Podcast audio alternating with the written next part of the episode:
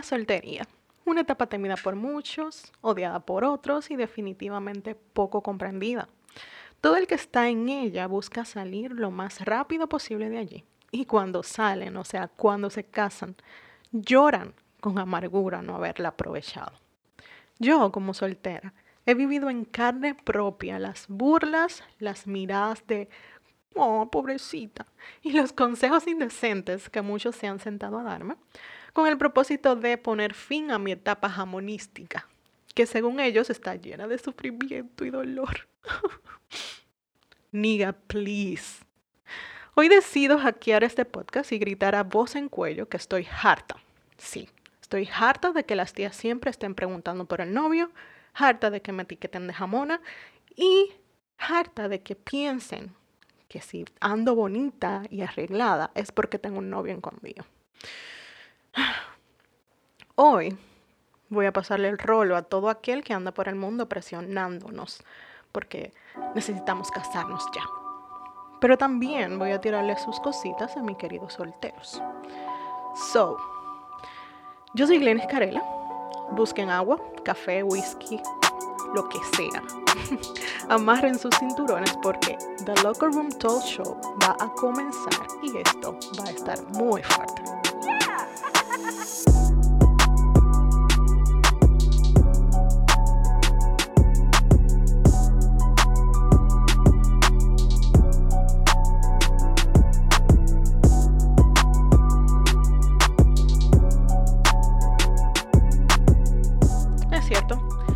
Para nadie es un secreto que la cantidad de solteros en la iglesia está aumentando. Muchos jóvenes aún no están listos para salir de casa y comenzar una nueva familia. Otros simplemente no les da la gana de prepararse, están muy cómodos y prefieren quedarse con mami y papi.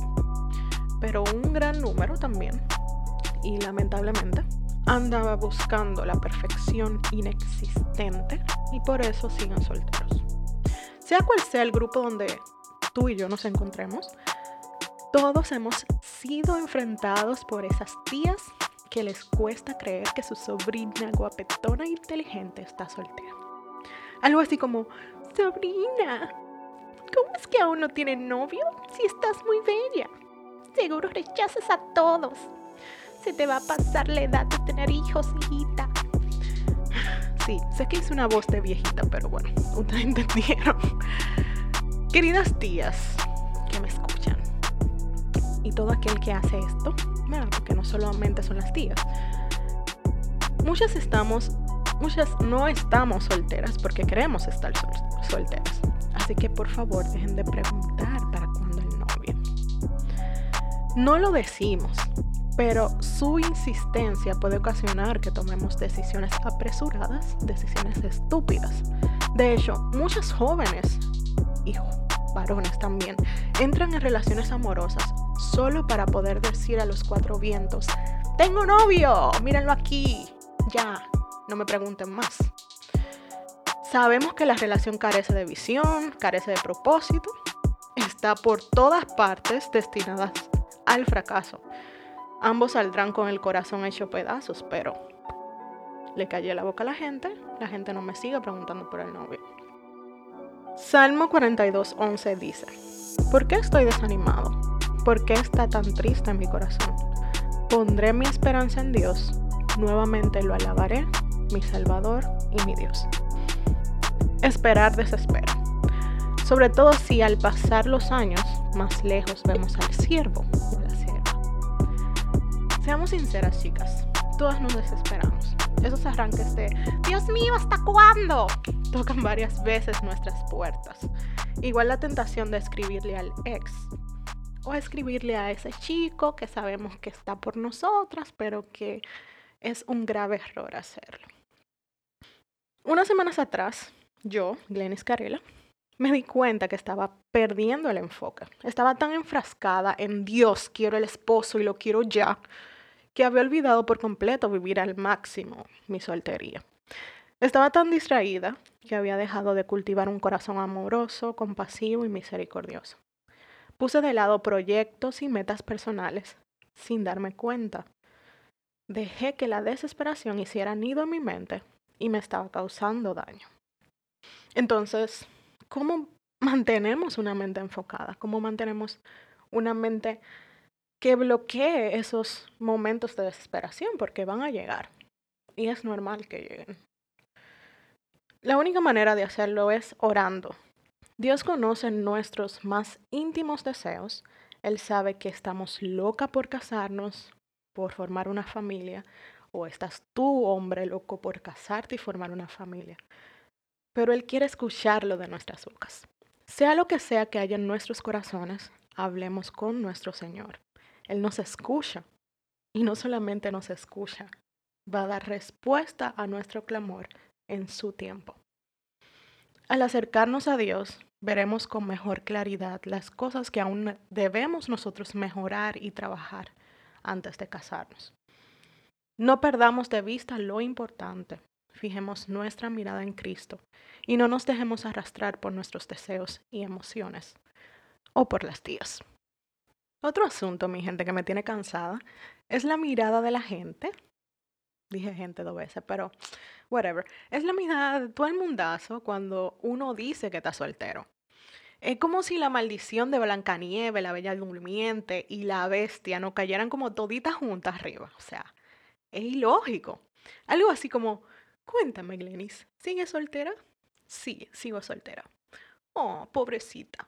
O sea, ¿quién fue que dijo que la soltería es una maldición? ¿Quién fue que se inventó que la soltería es sinónimo de soledad, de abandono, de rechazo? O sea, díganme, ¿quién fue que hizo eso? Porque yo no encontré la respuesta. Si ustedes la tienen, por favor, díganme. Pero más o menos, yo tengo una idea de por qué o, o por dónde que viene el asunto. Y nosotros los solteros tenemos un poco de culpa también. Porque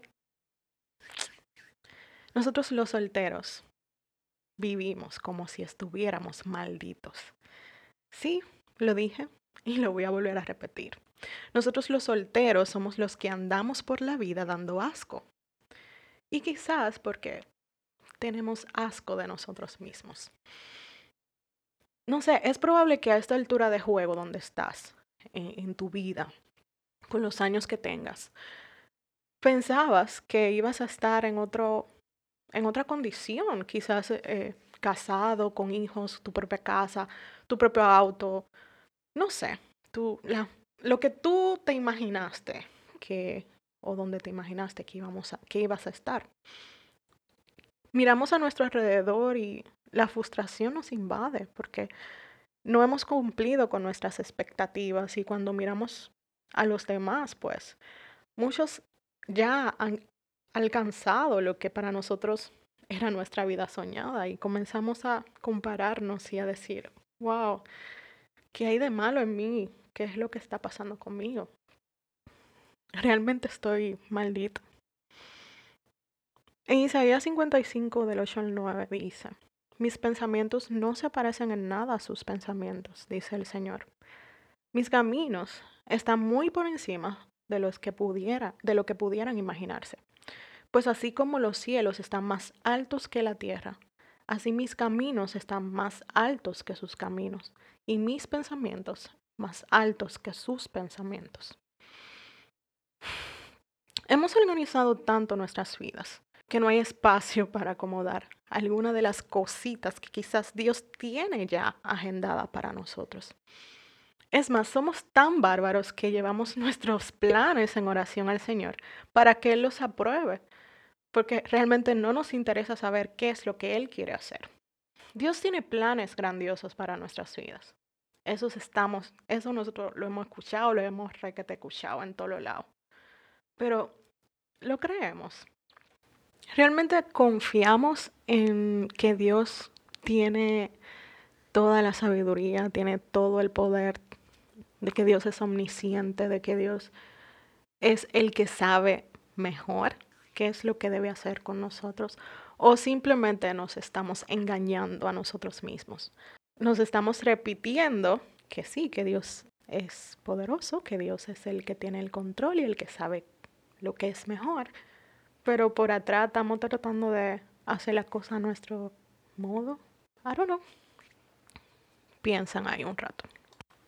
Y en lo que piensa, les contaré algo que me sucedió hace unos años con mi jefe, o quien era mi jefe en ese momento. Cada vez que él me veía, justo después de decirme, hola, buenos días, tenía una pregunta ahí, o sea, justo detrás del buenos días. ¿Ya te casaste? Sí.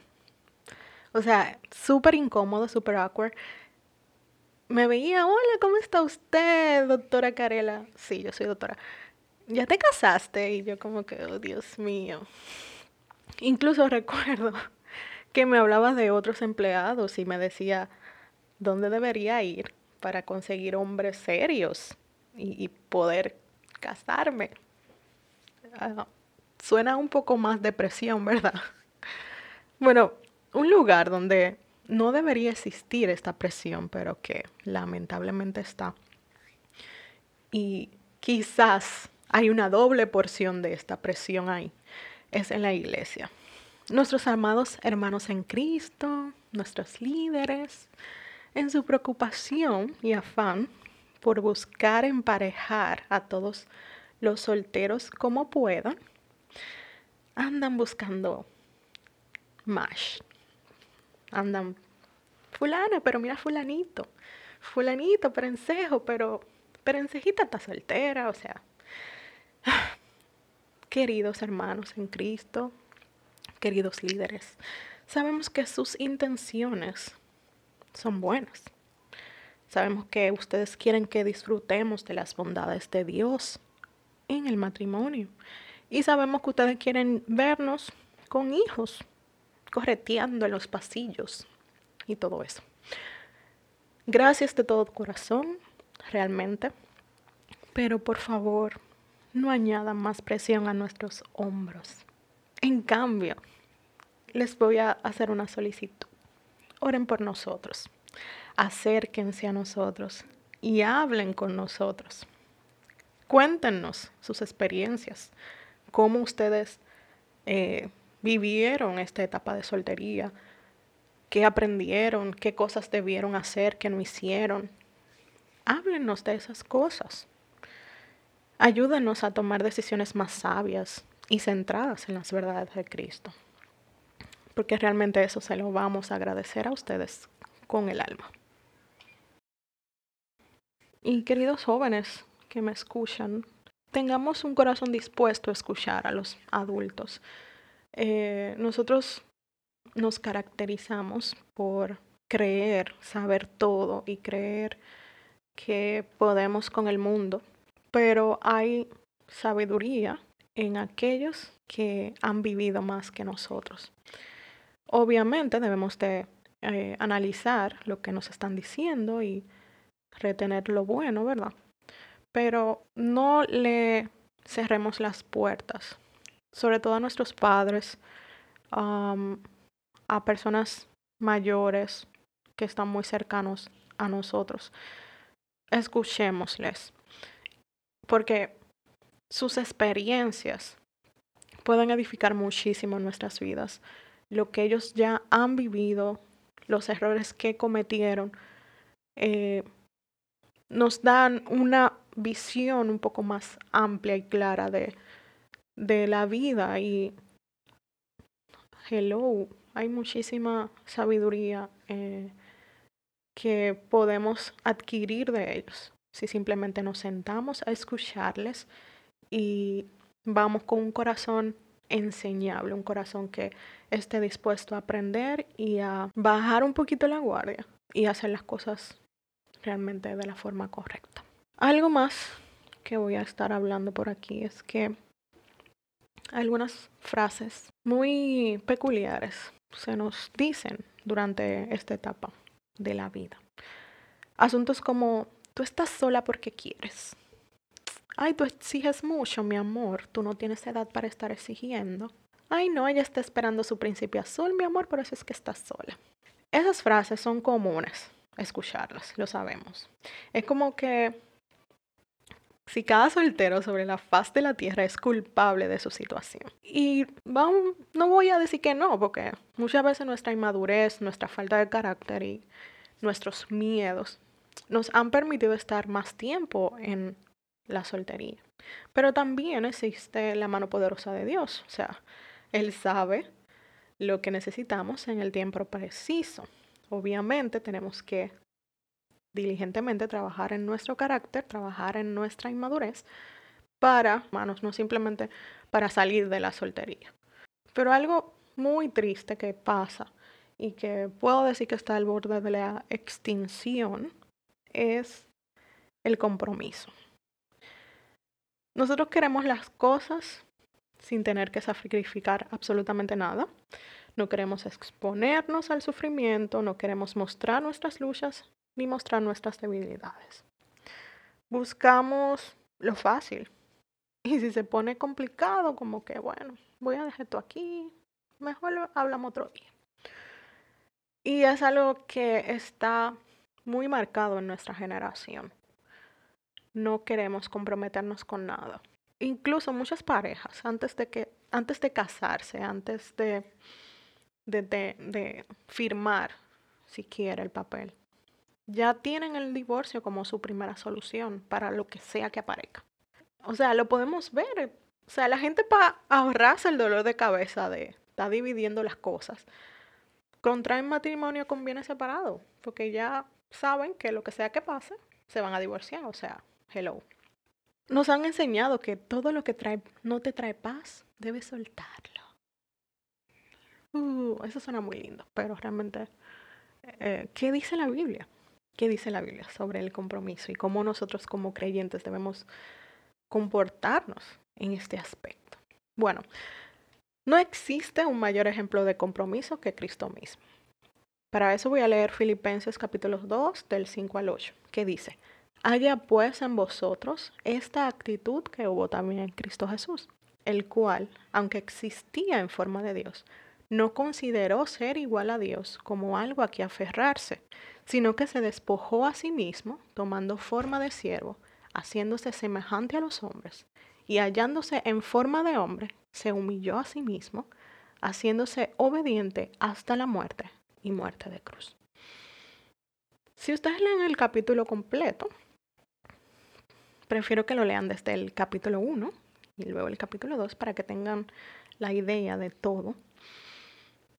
Eh, si lo hacen, ustedes van a notar que Pablo no está hablando a los casados, ni tampoco está hablando con comprometidos. Pablo le está escribiendo a los hermanos de Filipos, aquellos que habían decidido seguir a Cristo les ruega a ellos que tengan esta misma actitud humilde y sacrificial que tuvo Cristo. También en los versículos anteriores, en el 3 y el 4, dice, Nada hagáis por egoísmo o por vanagloria, sino que con actitud humilde cada uno de vosotros considere al otro como más importante que a sí mismo, no buscando cada uno sus propios intereses, sino más bien los intereses de los demás. Como hijos de Dios debemos caracterizarnos por tener relaciones que muestren a Cristo. Y con relaciones no hablo de noviazgo o matrimonio simplemente. Hablo de amistades, relaciones laborales, relaciones familiares y cualquier otro tipo de acercamiento que tengas con otro ser humano que no seas tú. Entonces, el compromiso o estar comprometido es algo que debe caracterizar al cristiano. Es difícil, es difícil porque somos gente, la gente diferente, la gente viene de lugares diferentes, de crianzas diferentes. Somos personas que están en proceso de construcción. No somos perfectos. Y va a haber momentos donde, eh, sí, va a haber pleito, va a haber momentos donde vamos, queremos dejar todo y soltar todo el mundo y que coge tú por un lado, yo cojo por mi otro lado. Pero aún en esos momentos de desacuerdos debemos mostrar a Cristo. Aún esos momentos, en esos momentos de me hiciste daño, aún en ese momento de me traicionaste, aún en ese momento de te confieso y tú hiciste otra cosa debemos mostrar a Cristo. Y la única manera de nosotros poder lograrlo es con Cristo, a través de su Espíritu Santo. Así que tenemos mucho por hacer, tenemos que trabajar en nosotros, tenemos que dejar que el Espíritu Santo sea que moldee nuestro carácter y nos ayude a tener este sentir que hubo en Cristo, porque es difícil, pero no imposible. Ok, la gran pregunta ahora, ¿verdad? Que ya hablé, ya me desahogué, pero ¿cómo yo, como tú, puedes aprovechar al máximo esta etapa de soltería? Les voy a ser sincera, como he estado siendo sincera durante el inicio del podcast, del episodio, perdón. Yo apesto en este tema. Yo soy malísima para esto, soy muy mala. Así que voy a utilizar una ayuda extra y voy a citarles algunas recomendaciones que hace Michael Todd o Mike Todd en su libro Relationships Goals. Pero antes, debo recordarles que la base de toda relación es una buena relación con Dios. No vamos a poder disfrutar de una relación excepcional, sea cual sea, sin Dios. Y sí, puede que tengamos relaciones buenas con otras personas, pero sin Dios en el centro no hay manera de que sea extraordinaria. Porque una buena relación requiere sacrificio, una buena relación requiere amabilidad, integridad, lealtad, honestidad. Y no vamos a ser capaces de hacer esas cosas, de emular esas cosas en nuestras relaciones si no tenemos a Cristo. Yo no puedo. Yo no sé ustedes.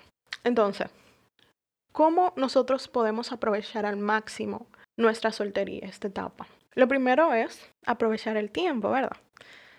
Aprovechemos el tiempo y dediquemos más tiempo, valga la redundancia, a conocer a Dios. Que nuestro tiempo a solas con Dios no se limite a cinco minutos um, leyendo la Biblia apurado porque tengo que salir corriendo para el trabajo, tengo que salir corriendo para el gym o lo que sea saquemos un tiempo para dedicarnos a la oración, a la lectura de la palabra y a conocer más a nuestro Creador. Porque si nosotros queremos tener relaciones que muestren a Cristo, debemos de conocer a Cristo. ¿Cómo vamos a conocer a Cristo si no pasamos tiempo con Él? No tiene sentido, ¿verdad? Entonces, aprovechemos el tiempo y dediquemos más tiempo a conocer a nuestro Creador, a Dios.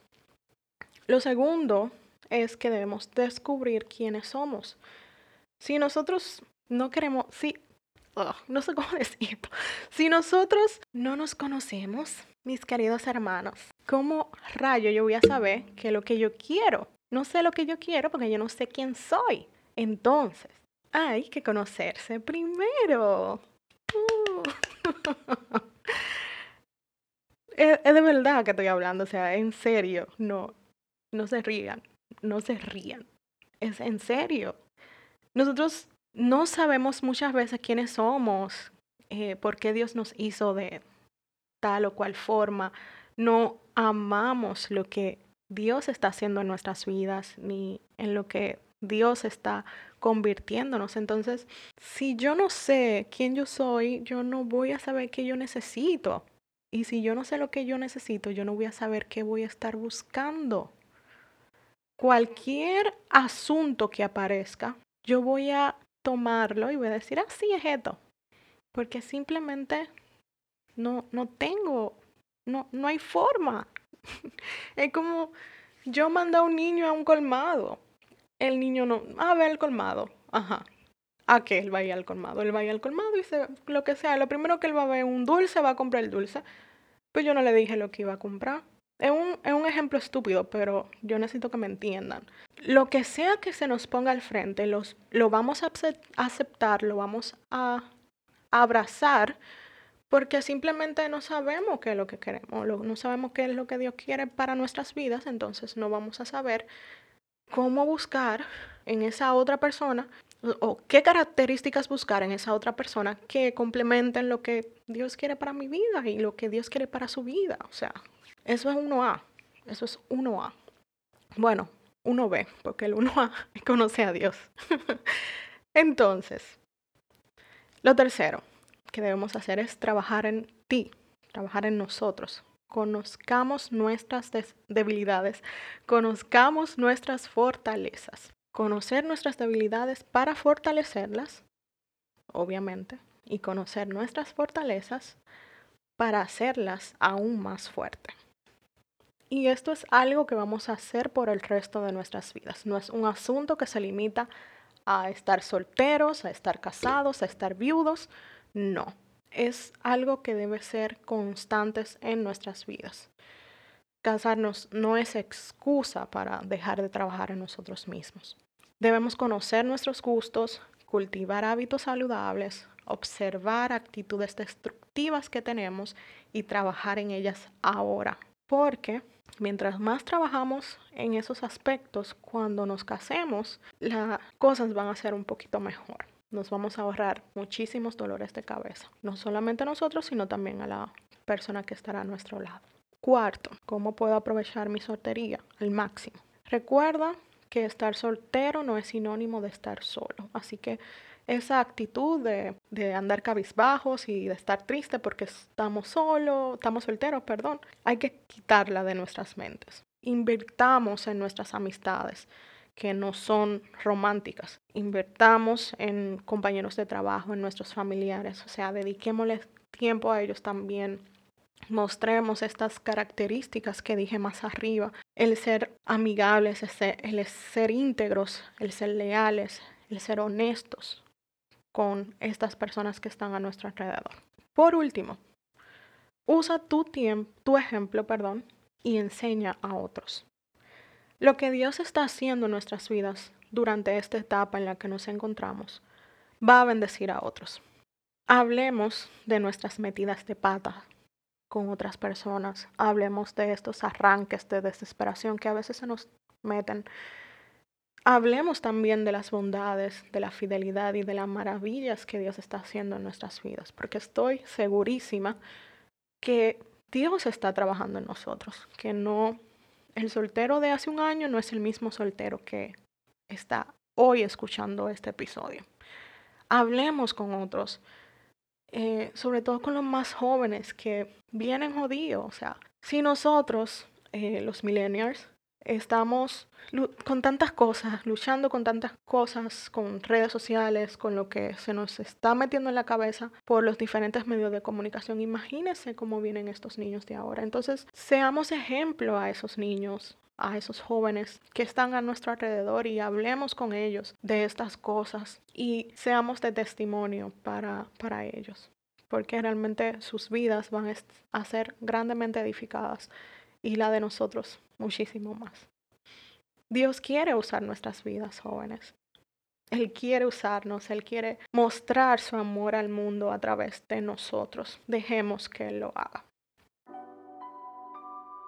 Y nada, Lamentablemente hemos llegado al final de este episodio, pero podemos continuar la conversación por Instagram, así que síguenos en el perfil de The Local Room Talk Show y por ahí podemos seguir conversando sobre esto de vivir al máximo la soltería y de los episodios anteriores que las chicas hemos estado hackeando.